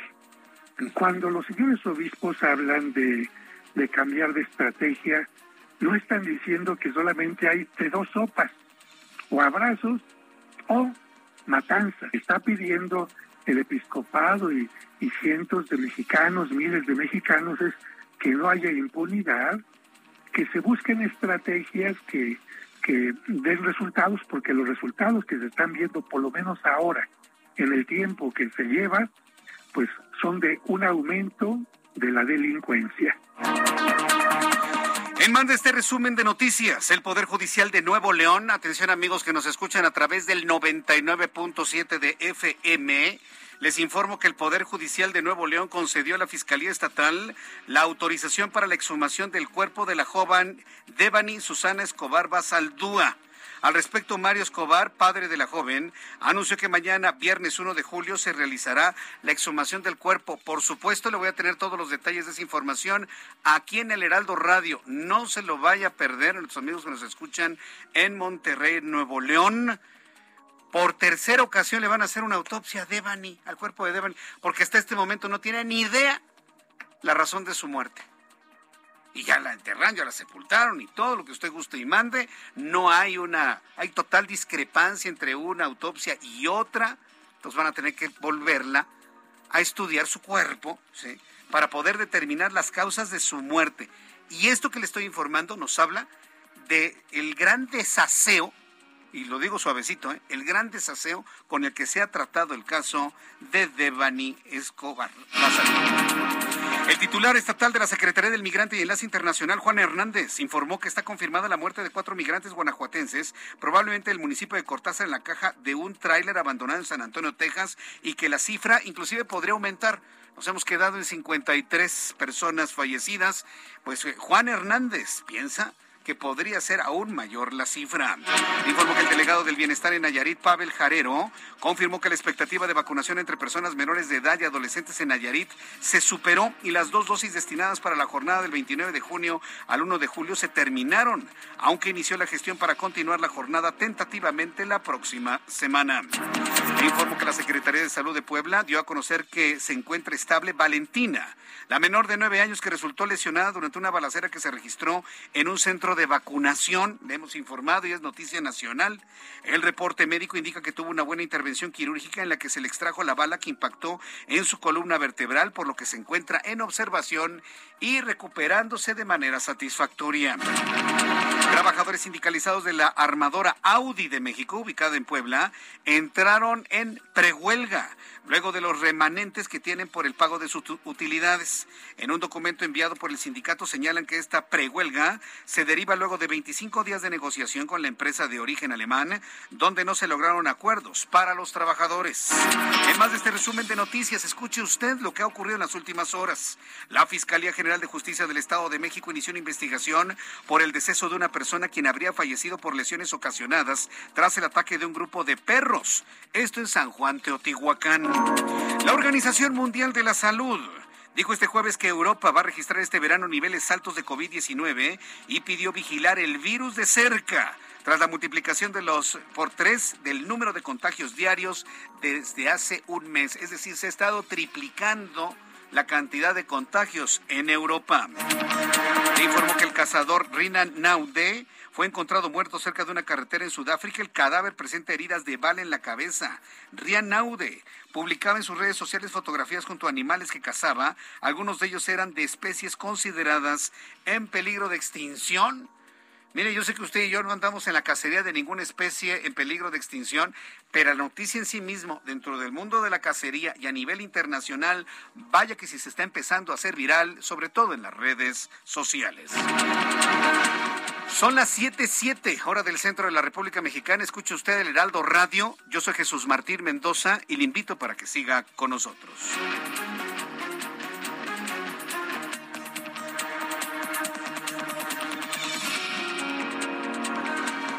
Ya son las siete con ocho para que vaya revisando bien su reloj para que llegue usted a tiempo. Gracias por estar en, en comunicación con nosotros aquí en el Heraldo Radio. Para las personas que nos sintonizan por primera vez, le recuerdo mi nombre, soy Jesús Martín Mendoza y desde hace muchos años yo le acompaño con las noticias a esta hora de la tarde. Vamos a entrar en comunicación con Gerardo Galicia. Vamos con mi compañero Gerardo Galicia, quien nos tiene información de este lado de la República Mexicana. Adelante, Gerardo, ¿dónde te ubicas? Para nuestros amigos que dejan entrar la zona centro Jesús Martín y van a utilizar Tlalpan para poder llegar a la zona sur de la capital, ya se ha incrementado la frecuencia de autos y estamos encontrando bastantes dificultades una vez que se deja atrás el eje 5, el eje 6 sur, y hay asentamientos para poder llegar a la zona de Churubusco y más adelante, llegando a la estación del Metro General Anaya, también van a toparse con eh, rezago de consideración. En el sentido opuesto, de lo más complicado es eh, llegar al paso desnivel de la calzada tasqueña y más adelante, justo llegando a las afueras del Metro General Anaya, también asentamiento por transporte público que se basa en este punto, pero ya dejando atrás este, esta zona, el avance mejora. Si van a utilizar Tlalpan hacia la zona centro, lo que van a encontrar es un avance bastante, bastante rápido y es una extraordinaria opción para poder llegar a su continuación, la calzada San Antonio Abad. Y por lo pronto, el reporte. Muchas gracias por esta información, Gerardo. Hasta luego. Hasta luego, que te vaya muy bien. Daniel Magaña, gusto en saludarte. Muy buenas tardes. ¿Qué tal, Jesús Martín? Saludamos con agrado ahora con información vehicular para las personas que se trasladan en la zona pues, del Vergel, la zona de la avenida Tláhuac. Bueno, pues vaya complicaciones vehiculares y es que varios tramos de esta calzada o de esta avenida Tláhuac, bueno, que se encuentran cerrados para permitir las obras de rehabilitación de la línea 12 del metro para desplazarse hacia la zona de la colonia Los Olivos, las inmediaciones del Panteón Civil de San Lorenzo Tezonco. Bueno, pues encontramos carga vehicular, las personas que avanzan del anillo periférico sur, una pues alternativa es utilizar la avenida Canal de Chalco con un mejor desplazamiento a esta hora en dirección hacia la zona centro de esta demarcación. El reporte, Jesús Martín. Gracias por la información. Muy buenas tardes a mi compañero Daniel Magaña. Son las siete con diez, siete con diez hora del centro de la República Mexicana. Quiero eh, informarle a nuestros amigos que nos están escuchando en este momento en Monterrey. Amigos que nos escuchan en Monterrey, Nuevo León, eh, que usted que está en la vialidad, que está en el transporte público, que se encuentra usted en su casa. Para mis amigos que siempre me envían mensajes desde San Pedro, muchas gracias amigos, los que nos escuchan en Escobedo, eh, quienes nos escuchan en Guadalupe, pero en toda la zona metropolitana de Monterrey, que nos reciben a través del 99.7 de FM, quiero hacerles una cordial invitación, una cordial invitación a partir de mañana 1 de julio. A partir de mañana 1 de julio, quien nos escucha, a quien le gusta este programa de noticias, quien nos sigue desde hace ya varios años, prácticamente tres años, eh, a esta hora de la tarde, yo quiero invitarlos para que este programa de noticias lo escuche a través de plataformas digitales. Vamos a estar en plataformas digitales en Monterrey 99.7, desde las 6 de la tarde hasta las 8 de la noche. ¿Cuáles son esas plataformas digitales? La página del Heraldo de México, www.heraldodemexico.com.mx, en la aplicación del Heraldo de México, se mete a su tienda de iOS o también eh, Android, eh, Play Store, busca Heraldo de México, aparece la aplicación, usted la baja y ahí puede ver nuestros programas de televisión y también de radio, además del periódico, además de todo el contenido web que es extraordinario. Bueno, pues ahí en la aplicación de radio nos va a poder escuchar desde las 6 de la tarde hasta las 8 de la noche. Y por supuesto, a través de YouTube, en mi canal Jesús Martín MX, con un chat en vivo para que usted y yo podamos seguir conversando y platicando. Es una invitación para hacer esta transición hacia nuestras plataformas digitales, amigos en Monterrey, Nuevo León, y estén pendientes de noticias, por supuesto. Entonces, yo, yo les invito a que lo hagan a partir de mañana página de internet www.heraldodemexico.com.mx, a través de la aplicación del Heraldo de México y a través de mi plataforma de YouTube en el canal Jesús Martín MX. A través de YouTube Jesús Martín MX. Amigos de nada más Monterrey. Usted en el resto de la República Mexicana nos mantenemos igualito como siempre nos saludamos durante estas dos horas de noticias. Bueno, son las siete con trece, las siete con trece hora del centro de la República Mexicana. Bien, continuando con toda la información aquí en el Heraldo Radio, una de las noticias que se van a generar para el día de mañana que va a estar en todos lados, como un asunto completamente mediático, es la inauguración de la primera etapa, y voy a subrayar, primera etapa, primera etapa de la refinería, yo le digo la refinería submarina de dos bocas, porque a cada ratito se inundan. Está en el peor lugar. Está en el peor lugar. Ya habrá tiempo en el que le haganlo así. hablen de que es una gran infraestructura. Perdón, pero el mundo está transitando a dejar los combustibles fósiles. Y existimos seres humanos y mexicanos que no saben cómo deseamos dejar de utilizar gasolina. Ah, pero pues se está construyendo una refinería, ¿sí? Que por cierto, se inaugura mañana la primera etapa. Y yo sí quiero que el público sepa que lo que se va a inaugurar mañana es la fachada y un grupo de oficinas. En el complejo industrial, que es impresionante, debo reconocerlo, son más de 500 hectáreas de complejo industrial para la refinación de al menos, según mis datos, 315 mil barriles de petróleo diarios para convertirlos en gasolina. Gasolina. Créame que hasta ya con la tecnología que tenemos actualmente suena tan anacrónico. Pero bueno, eh, eh, que va a tener esa capacidad. ¿Cuándo? ¿Quién sabe? Pero lo que usted sí debe saber y esto es algo real y que nadie lo puede refutar, es que mañana, después de la inauguración, no se refinará ni un solo litro de petróleo. ¿eh? Que quede claro. Que las personas no se vayan con la finta de, ay, ya tenemos nueva refinería, ay. Promesa cumplida. Nada, ¿qué promesa cumplida? Mañana se inaugura la fachada, unas oficinas, primera etapa. El complejo industrial que refina todavía no está listo. Entonces, mañana no se va a refinar ni un solo litro de gasolina. Eso nos debe quedar muy claro, porque es la verdad. No tengo por qué venir a decirle otra cosa aquí, ¿no? Tengo en la línea telefónica a Óscar Ocampo, quien es el coordinador de energía del IMCO, quien, bueno, pues el IMCO ha estado revisando una serie de irregularidades en la construcción de la refinería de Dos Bocas, que, como le digo, mañana 1 de julio se va a inaugurar la refinería Olmeca, uno de estos proyectos, pues hay que decirlo, insignia del presidente en funciones. Eh, Oscar Ocampo, me da mucho gusto saludarlo. Bienvenido. Muy buenas tardes. ¿Qué tal, Jesús? Buenas tardes. Encantado de platicar contigo de tu auditorio esta tarde. A ver, ¿qué es lo que han encontrado en cuanto a la construcción de este complejo? Que, por cierto, mañana son oficinas y fachada y unos jardincitos, unas palmeras, se ven re bonitas, pero el complejo industrial no está listo y no va a refinar absolutamente nada a partir de mañana. ¿Qué han encontrado durante el proceso de construcción?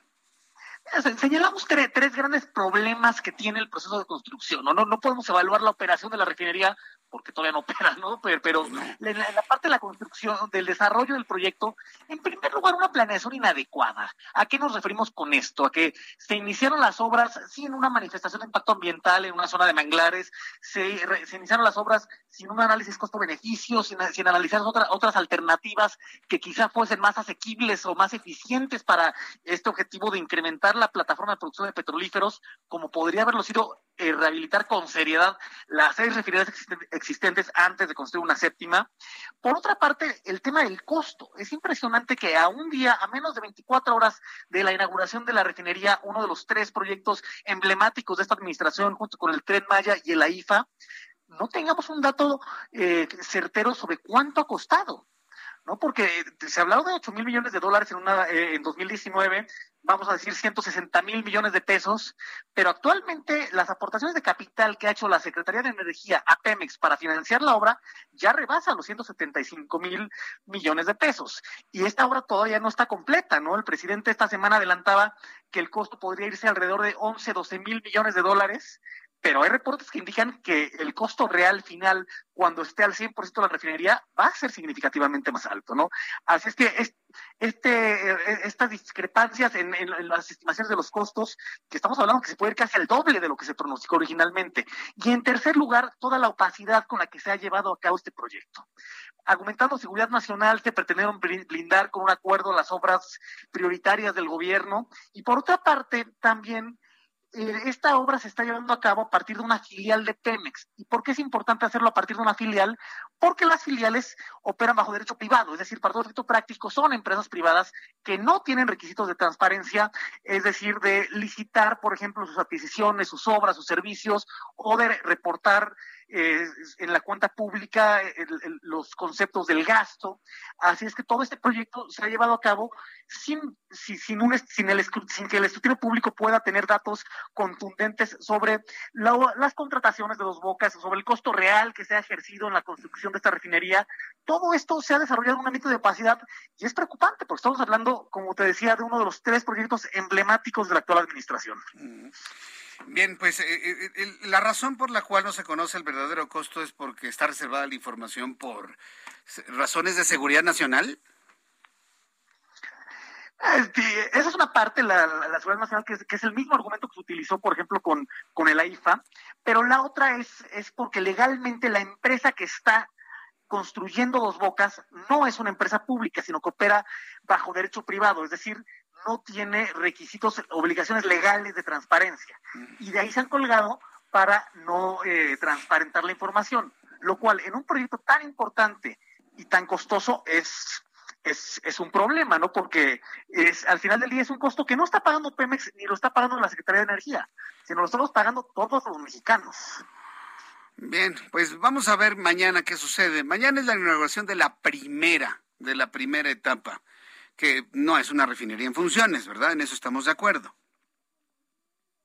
Así es, ¿y, cuándo va a ser una refinería en funciones? No lo sabemos. El presidente habla de que hacia finales de 2022 o en 2023, pero probablemente el, el mínimo al 100% de su capacidad todavía falta mucho pero todavía tenemos tan poca información que además es difícil adelantar una fecha sobre cuándo podría realmente Dos Bocas operar, funcionar como una refinería y procesar este barriles de crudo. Correcto. Bueno, pues yo quiero agradecerle mucho, Óscar Ocampo, que me ha tomado la comunicación el día de hoy, conocer estas irregularidades en las cuales, bueno, se va a hacer seguramente mañana una gran fiesta mediática, de la cual estaremos pendientes, por supuesto, y otras reacciones de IMCO también con ustedes. Muchas gracias por este tiempo, Óscar Ocampo. Gracias a ustedes, buenas noches. Gracias, muy buenas noches. Es nuestro compañero Oscar, bueno, es Óscar Ocampo, coordinador, buen amigo de nuestro programa, coordinador de energía del IMCO, en donde, bueno, pues se ha señalado esto. ¿Cuál es el objetivo? Que usted conozca la verdad de cómo están las cosas, nada más. Y en función de eso, normar criterio y tomar decisiones. esa es la idea. Lo que usted debe saber es que mañana va a haber usted una gran fiesta de refinería, pero no va a refinar ni un solo litro de petróleo. ¿Cuándo lo va a hacer? Lo que nos dice el IMCO, no se tiene ni siquiera una fecha probable para empezar a refinar un mínimo un mínimo. Hace rato le, daba un dato de 315 mil barriles de petróleo diarios. Esa es la capacidad máxima. Pero ¿con cuánto va a empezar? No lo sabemos. ¿Eso puede mitigar la necesidad mexicana de estar comprando gasolinas en el exterior? La respuesta es no. Vamos a seguir comprando gasolina en los Estados Unidos a precios cada vez más elevados. Y si no sube aquí es porque se está subsidiando. No, es todo un tema. ¿eh? Es todo un tema donde los tiempos se están acercando de manera peligrosa. Bien, vamos a entrar en comunicación con Armando de la Rosa. Él es nuestro corresponsal en Tabasco. ¿Cómo se están haciendo los preparativos para la fiesta del día de mañana ahí en Paraíso? Estimado Armando de la Rosa, bienvenido. ¿Cómo estás? Así es, muy buenas tardes, Jesús Martín. Como tú ya lo mencionas, pues bueno, pues en el municipio de Paraíso ya se está alistando todo para la llegada del presidente Andrés Manuel López Obrador, quien pues bueno, pues estará presente en la refinería Olmeca, en este municipio encabado en el Golfo de México. Y es que pues el día de hoy te cuento que eh, llegó el buque Escuela Cuauhtémoc, cuya tripulación pues bueno, pues, tendrá cierta participación en eh, la en la ceremonia que se realizará en la refinería de Dos Bocas. Ya precisamente se difundieron algunas fotos de parte de la unidad de comunicación social del municipio de Paraíso, donde arribó al puerto de Dos Bocas el buque escuela Cuauhtémoc. También, pues bueno, pues entre los invitados este destaca eh, literalmente el turibús de la Ciudad de México que fue captado ingresando esta misma tarde a las instalaciones de la refinería Olmeca. De hecho, lo menos las fotos que se difundieron del turibús eh, no son fotos oficiales, sino son fotos de los propios trabajadores de Pemex que se encuentran en los edificios aledaños a la refinería, quienes pues vieron con asombro cómo el turibús, pues bueno, pues estaba ingresando a eh, los terrenos de la refinería esta misma tarde y pues bueno, pues también ya muchos funcionarios públicos, diputados, están ya en el municipio de Paraíso desde un día antes eh, de que se dé precisamente pues esta ceremonia. También hay que mencionar que en el aeropuerto de la ciudad de Villahermosa se desplegó un operativo por parte de las autoridades estatales para brindarle seguridad a los funcionarios y gobernadores que puedan arribar a la capital tabasqueña y de ahí trasladarse hacia eh, la refinería Olmeca. Y es que, pues bueno, el municipio de Paraíso está aproximadamente una hora de la ciudad de Villahermosa, eh, está precisamente como a 70 u 80 kilómetros de distancia desde la ciudad de Villahermosa. Entonces, pues están dando los preparativos. En la misma tarde de este jueves fue captado el secretario de Marina, eh, precisamente circulando con su convoy por la ciudad de Villahermosa. Entonces, esto a su paso hacia el municipio de Paraíso y pues bueno, los preparativos se siguen dando y la seguridad también de la eh, por parte de la Marina Armada de México en la zona de la refinería también fue reforzada y es que pues precisamente son los eh, los elementos de la Marina quienes están al pendiente de la seguridad de eh, tanto del puerto de Dos Bocas como de la zona de la refinería. Este es el reporte. Bien, oye, ¿ya viste la entrada? La fachada está rete bonita, ¿verdad? Palmeras, plantas, tierrita. Está rete bonita la entrada, ¿no? De la refinería. Sí, este, eh, tuve la oportunidad de, eh, de, ingresar precisamente para la cobertura cuando el día del trabajo, que también estuvo ahí presente el presidente Andrés Manuel López Obrador, y pues sí tiene una réplica de la cabeza olmeca, tiene varias fuentes, tiene palmeras, y en la parte de atrás, este, no, no es en la, no es en la entrada principal, sino en la parte trasera de la refinería, atrás de los edificios administrativos, está el parque donde, pues bueno, pues ya la Secretaría de Energía presumía el nacimiento de dos pequeños gansos que eh, nacieron, que fueron precisamente, que nacieron allí, de varios gansos más que habían dejado en un pequeño lago atrás de los edificios administrativos de eh, la refinería, pero sí la entrada está eh, bastante llamativa, tanto en la parte de adentro como en la parte de afuera. La cabeza olmeca está ya ingresando a los, al, área de la refinería, al área del estacionamiento, y en la parte de afuera, donde pusieron una especie de distribuidor vial, pues bueno, pues ahí eh, se acomodaron algunas jardineras, se acomodaron palmeras, esto precisamente para darle pues una mejor vista a la zona de la entrada principal de la refinería. Bien, bueno, pues este Ah, esto de los gansos es tan falso, pero bueno, ni, hablar, está bonito y todo. Ya veremos mañana cómo se dan las cosas. Muchas gracias por esta información, muchas gracias. Armando de la Rosa. pendiente, eh, Jesús Martín, de la información cómo se genera aquí en el estado de Tabasco. Gracias, hasta, hasta mañana. Voy a ir a los anuncios, regreso enseguida con más noticias aquí en el Heraldo Radio. Escríbame, arroba Jesús Martín MX. Escucha las noticias de la tarde con Jesús Martín Mendoza. Regresamos.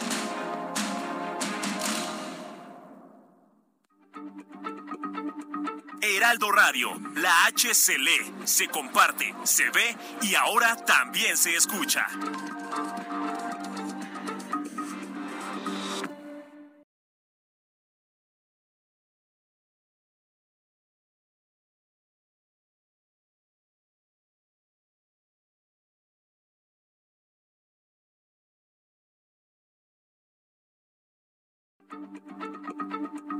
Heraldo Radio, la H se lee, se comparte, se ve y ahora también se escucha.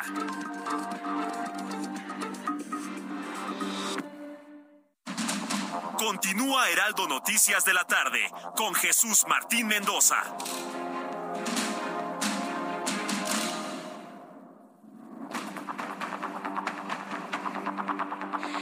Ya son las siete y media, las 19 horas con 30 minutos hora del centro de la República Mexicana. Quiero recordarle a nuestros amigos que nos escuchan en Monterrey.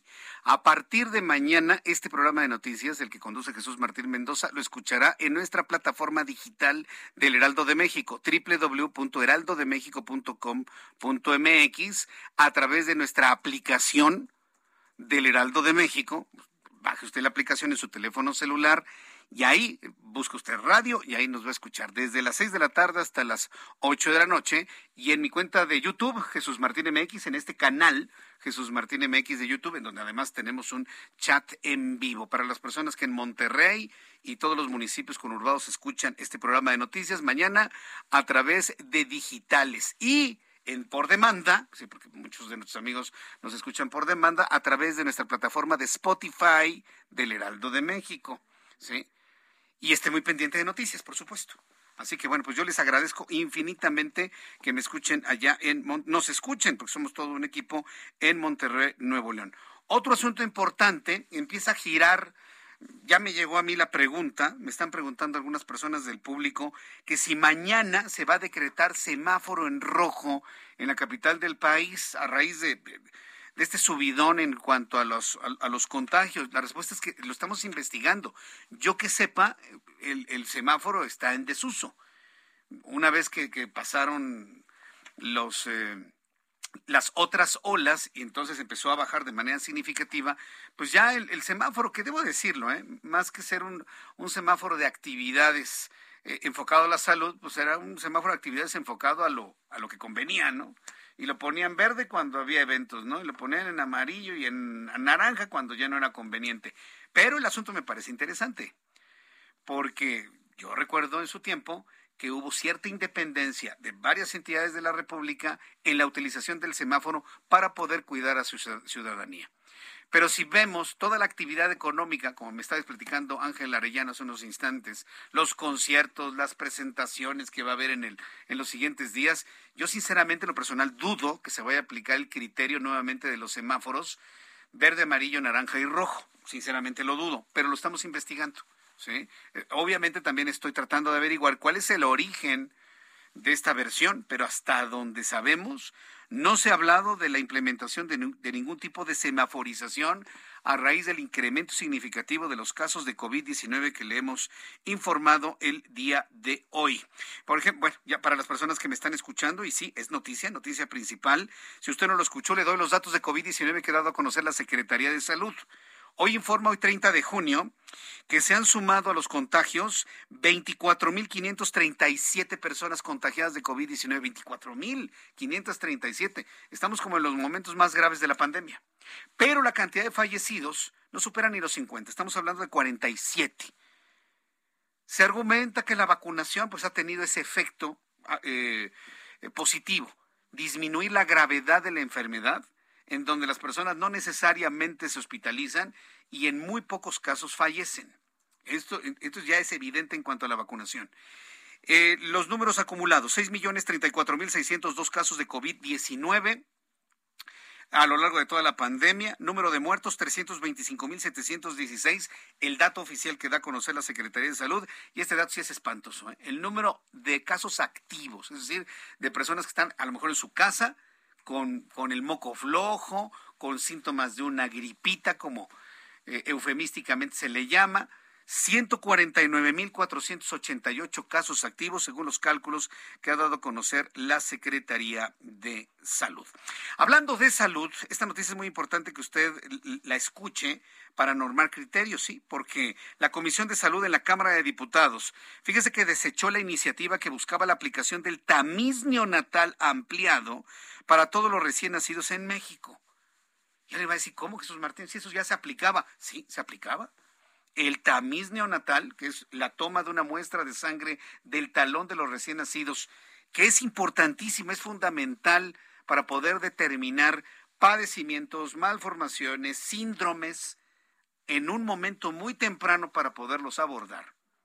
Por eso es importante el tamiz neonatal a todos los papás, a todas las personas que hemos tenido hijos, a todos, cuando nacen nuestros hijos nos preguntan, sobre todo para los que son solteros o no tienen hijos, les preguntan, oiga, este quiere que se le haga el tamiz neonatal, ya sea en hospital privado o público. Sí, por supuesto. Y ya se hace de la muestra que se toma, se hace ya todo un estudio para determinar que el niño o la niña vengan completamente sanos, inclusive de padecimientos de carácter genético. De ahí es donde surge la importancia del tamiz neonatal toda enfermedad tratada a tiempo tiene un gran porcentaje de curación, de tratamiento y dar una mejor calidad de vida. Ahora resulta que la Cámara de Diputados, la Comisión de Salud, rechazó aplicar el tamiz neonatal ampliado para todos los recién nacidos en México. Los diputados, ¿de qué, de qué partido cree usted? Bueno. Bingo. Los diputados de mayoría morena desecharon discutir la iniciativa de la aplicación del tamiz neonatal, debido a que argumentan que no hay presupuesto en el sistema de salud. Pues ahí ni hablar, ¿no? Lo que se puede, se puede, lo que no se puede, ya estuvo de Dios que no se pudo. Aquí la pregunta es, ¿por qué no hay dinero para el tamiz neonatal de los recién nacidos? A ver, ¿en qué se lo gastaron, señores? Había dinero, había presupuesto, había tamiz para todos, claro que sí. Aquí la pregunta es que nos digan en qué se gastaron el dinero. Dicen que no, no hay presupuesto. Y como no hay presupuesto, pues no se puede aplicar el tamiz neonatal. La diputada Selene Ávila, que ella es periodista, a quien le envía un caloroso saludo a Selene Ávila, pues puso el tono de diferencia. ¿eh? Selene Ávila, que es del partido Morena, afirmó en su cuenta de Twitter que la iniciativa no se ha desechado, sino que se ha pospuesto para hacerle algunas mejoras. Yo confío en que Selene Ávila pues busque precisamente con ese con esa vena periodística, pues, qué fue lo que pasó con el recurso para el tamiz neonatal. Y una vez encontrado ese dinero, que se le vuelva a dar. Oigan, los niños tienen el derecho a hacérselo. Ahora, ¿lo pueden hacer privado? Sí, sí lo pueden hacer privado, pero no va a haber familias que no tengan la capacidad económica para hacerle el estudio de manera privada a sus hijos recién nacidos. Es todo un tema, ¿eh? Aunque parece que no importa, ay, los recién nacidos. No, no, no. Para darle una calidad de vida a nuestros hijos hay que hacerles un tamiz natal. Si encuentran algo, entonces atenderlo de manera oportuna. De eso finalmente se trata. Es un asunto de prevención. Y si queremos tener una mejor salud en México, la prevención es fundamental en todos los ámbitos y en todos los, los sentidos. Noticia principal del día de hoy, lo que determinó finalmente la Corte Suprema de los Estados Unidos de quitar el candado a Joe Biden para que pueda eliminar el programa Quédate en México. Era un programa bueno para los Estados Unidos, bueno para México, malo para Estados Unidos, malo para nuestro país. Ya le platicé hace unos instantes lo que pasaba ya en los hechos. Llegaba una familia, llegaba un migrante pidiendo asilo, entregaba sus papeles, correcto, déjame revisarlos, pero espéranos del otro lado de la frontera, nosotros te avisamos, y pues podían pasar un mes, dos meses, tres meses, cinco meses, seis meses, siete meses, ocho meses, lo que fuese necesario. Tengo en la línea telefónica Gretchen Kungner, directora del Instituto para las Mujeres en la Migración, a quien yo le agradezco estos minutos de comunicación con el auditorio del Heraldo. Estimada Gretchen, bienvenida, gracias por estar con nosotros. Muy buenas tardes. Sí, buenas tardes, muchas gracias. Eh, ¿A quién ayuda esta decisión de la Suprema, de la Corte Suprema de los Estados Unidos, al quitar este candado para que sea el propio presidente estadounidense el que tome la decisión sobre este programa Quédate en México? Coméntenos, ¿quién, sale beneficiado de todo esto? Sí, bueno, es una, una buena decisión que estamos contentas el día de hoy porque finalmente ya la, la Suprema Corte de Estados Unidos ha determinado que la administración de Biden puede eliminar el, programa Quédate en México, ¿no? Que es algo que ya intentó hacer dos veces. Mm. La primera vez cuando entró en, enero 2021 y este y luego otra vez en junio. Entonces han estado esperando todo ese tiempo. De hecho, eh, una corte federal de Texas eh, ordenó que lo volviera a implementar y eso empezó en enero no, del año pasado, de 2021, y pues de ahí hemos seguido.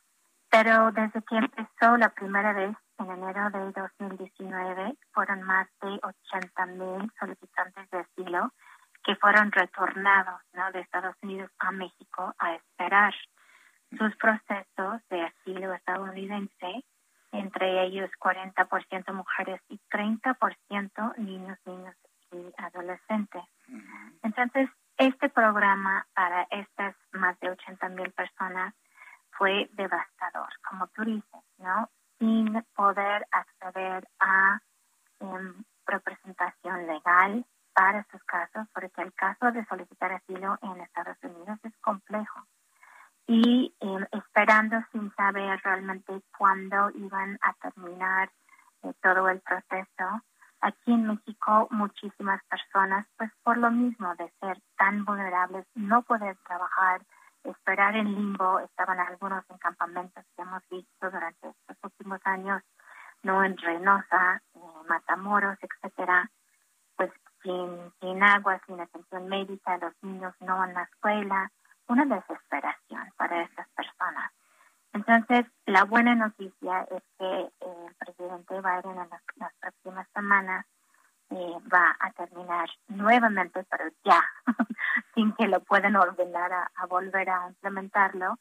Y eso tiene un impacto importante, sobre todo para las no son personas mexicanas ni de Honduras, El Salvador y Guatemala porque desafortunadamente eh, seguimos con otro otra política que es la del título 40, 42 también iniciado por el presidente Trump eh, que sería entonces ahora donde nos vamos a enfocar para que el presidente Biden también levante este tema que también eh, por una orden de, de una corte de, de Luisiana que no ha podido eliminar pero bueno vamos por pasos Vamos, vamos por pasos. Entonces, en los hechos, una persona que pida asilo ya no necesita, si la rechaza obviamente el presidente de los Estados Unidos, ya no será enviada a México, se va, se puede quedar en los Estados Unidos a esperar su estatus migratorio. Exactamente, y eso es lo que dice la ley de Estados Unidos. Em, tú solicitas asilo y em, si pasas una primera evaluación, pues normalmente vas a cualquier parte donde están familiares, amigos, una familia extendida y ahí haces un cambio de la dirección y llevas tu caso, ¿no?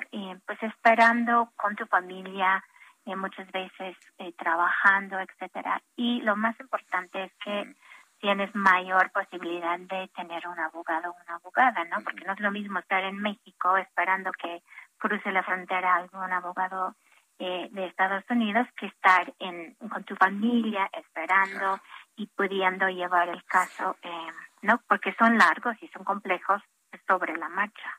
Eh, esta es una muy buena reflexión, porque el que pedía asilo normalmente pedía la asesoría legal de abogados en los Estados Unidos que tenían que cruzar al lado mexicano para poder asesorar a sus clientes. Sí, evidentemente esto eh, complicaba las cosas. Ahora bien, hablando de los de los criterios de la Corte Suprema, por cierto lo comentaba con el público hace unos instantes, pues nos dan un nos hacen una crítica muy muy muy seria, ¿no? Como país. Dice la Corte Suprema, o los argumentos de la Corte Suprema para que este programa de protección al migrante pues, se, se cancele o quédate en México, eh, el argumento es que no es requerido por la Ley Federal de Inmigración, como usted nos lo planteó, pero este es el argumento que a mí me llama mucho la atención. Además de que obligaba a las personas migrantes a vivir en condiciones peligrosas y miserables en México. ¿Usted coincide con esto? Todo migrante que pedía asilo al esperar su estatus del lado mexicano tiene o tenía una condición de peligro y una condición miserable de vivir en nuestro país. Muchas personas eh, sí, porque lo que pasaba es, bueno, el crimen organizado, sobre todo en, Nuevo León, pues tenía, pues sabían, ¿no? Cuándo las personas iban a volver a regresar, como cuándo iban a sus audiencias. Entonces vimos muchos secuestros, ¿no? Y eh, una organización que se llama Human Rights First documentó a más de 1.500 actos de, de violencia en contra de personas contra personas que estuvieran bajo MPP, bueno, quédate en México. Entonces, sí documentamos muchísimos secuestros, fue una cosa impresionante, em, porque las personas aprovechaban y sabían quiénes eran ¿no? las personas dentro del programa. Entonces, ponía más bien a las personas en situaciones sumamente vulnerables. Em, no es que todas las personas que están en, la zona fronteriza están en peligro, pero también se abrieron el programa en, algunos de los estados con más violencia en, México, ¿no? Uno siendo eh, Tamaulipas. Entonces, de hecho, nosotros presentamos una denuncia penal em, por estos más de, de 1.500 secuestros en en este 2000, finales de 2020. en la fiscalía eh, de, la, de la federación y nunca tuvimos ni siquiera una investigación. Entonces sí ha sido una cosa devastador para la familia. Bien, pues Gretchen, esperemos que esto eh, fructifique en algo benéfico para mujeres y niños, principalmente que son los que más sufren estas condiciones de peligro y de miseria en México.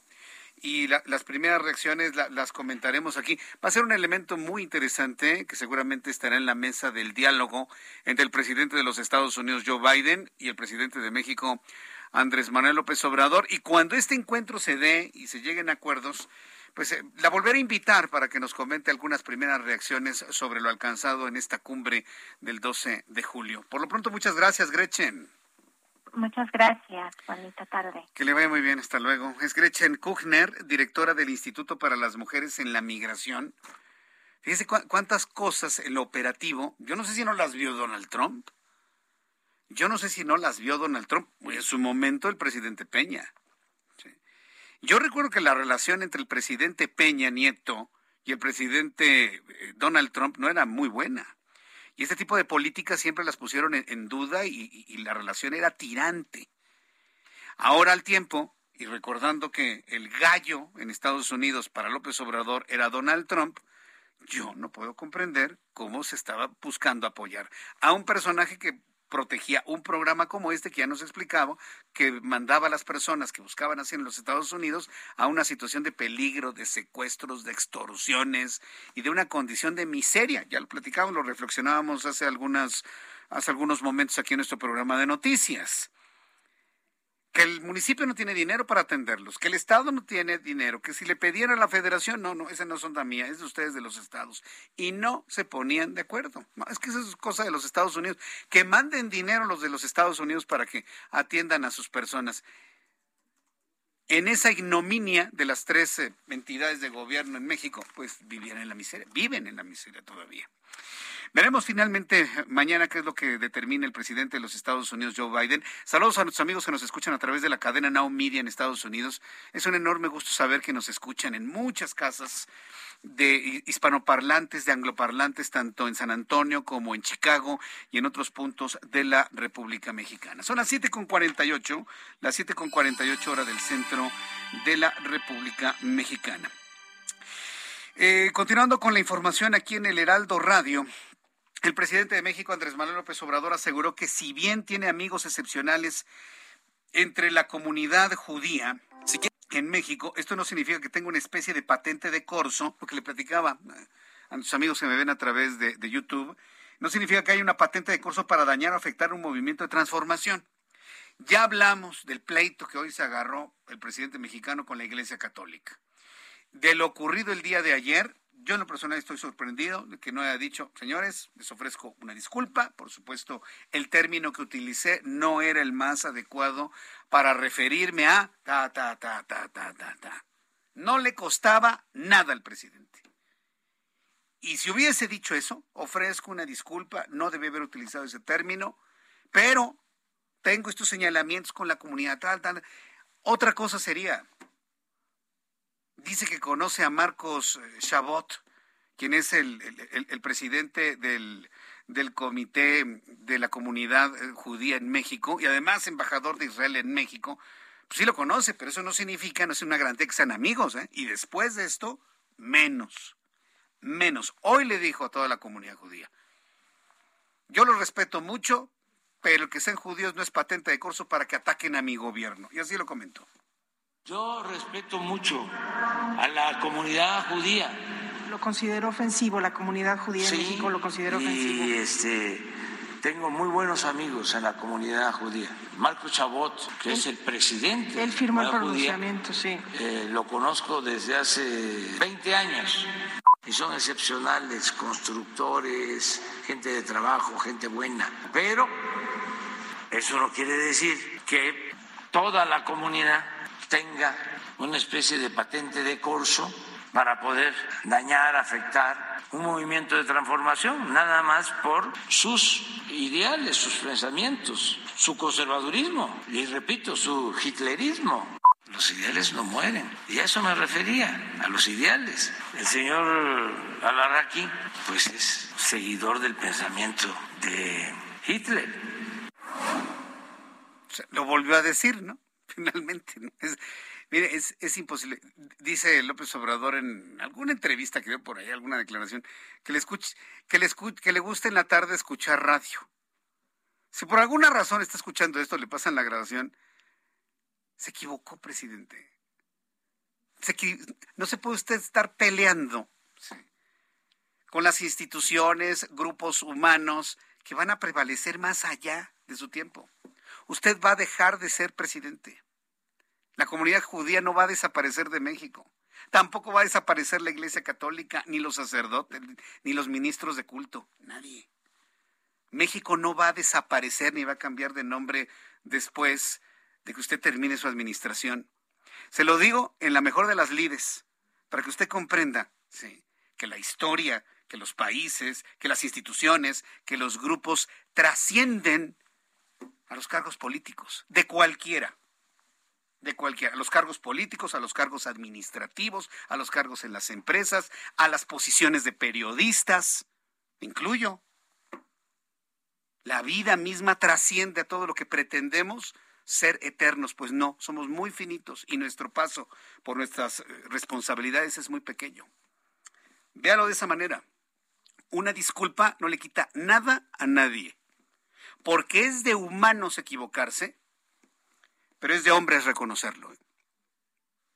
Carlos Alarraqui, ¿sí? que es el titular de Atypical TV, buen amigo de este programa de noticias, un, gran amigo personal a quien yo le envío toda mi solidaridad y todo mi apoyo y un gran abrazo a Carlos Alarraqui, un maestro de la comunicación, un maestro de la publicidad. Sí, le, pues, he aprendido mucho a Carlos Alarraqui en sus charlas.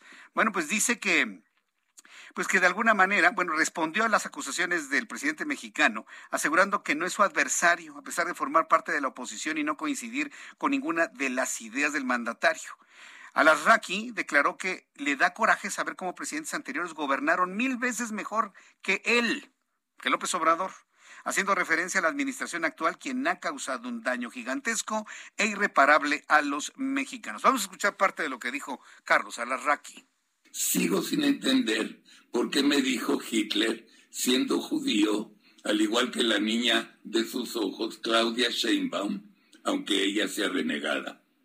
Presidente, yo soy oposición, no su adversario. Efectivamente, no coincido con usted en absolutamente nada. Vamos, ni siquiera en el béisbol. Es una persona que vive del pasado. Usted se quedó en el siglo XX. El daño que le ha hecho al país es gigantesco. No sabe qué coraje siento al ver cómo Salinas, Cedillo, Fox, Calderón y Peña Nieto gobernaron mil veces mejor que usted. Un pedacito, un pedacito de las cartas de, de. Yo creo que después de esto, el asunto debe quedar zanjado. Y dejarse, le sugerimos al presidente dejarse de pelear con todo el mundo. Son las 7.54, ya nos vamos. Muchas gracias por su atención. Le recuerdo, amigos en Monterrey, mañana a través de digitales, página de internet, aplicación del Heraldo de México, a través de YouTube en el canal Jesús Martín MX. Y voy a estar recibiendo sus comentarios y opiniones a través de mi cuenta de Twitter, arroba Jesús Martín MX. Y a toda la República Mexicana, mañana por el 8 a las 2 por el canal 8 a las 2 de la tarde, Heraldo Televisión, 6 de la tarde, Heraldo Radio en toda la República Mexicana. Yo soy Jesús Martín Mendoza y le agradezco mucho el favor de su atención. A nombre de este gran equipo de noticias, le deseo que tenga usted muy buenas noches.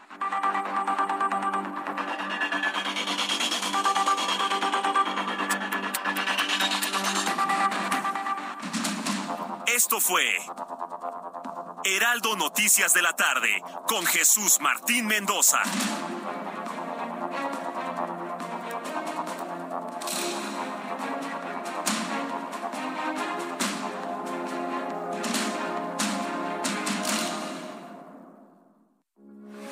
Heraldo Radio 98.5 FM, una estación de Heraldo Media Group. Transmitiendo desde Avenida Insurgente Sur 1271, Torre Carrachi, con 100.000 watts de potencia radiada. Heraldo Radio, la H que sí suena y ahora también se escucha. This Mother's Day, treat mom to healthy, glowing skin with Osea's limited edition skincare sets. Osea has been making clean, seaweed infused products for nearly 30 years. Their advanced eye care duo brightens and firms skin around your eyes, while the Golden Glow Body Trio nourishes and smooths skin all over. Go to OSEAMalibu.com and use code MOM for 10% off your first order site wide.